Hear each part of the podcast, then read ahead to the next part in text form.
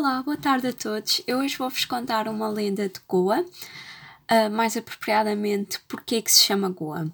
Então, tudo começa com uma princesa hindu chamada Goai. Um, ela vive presa num castelo pelo pai e esse castelo tem imensas riquezas, ouro vindo dos antepassados.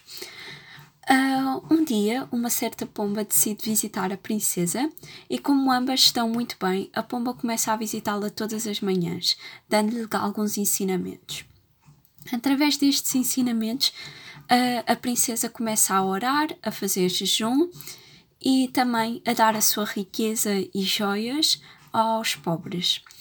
O pai, quando ouve esta conversa, não gosta nada da ideia e manda cortar os braços à princesa uh, metendo-a no deserto.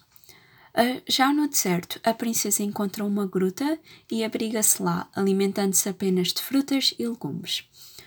Uh, nessa mesma gruta, acaba por encontrar um jovem que é lusitano e chama-se Vicente.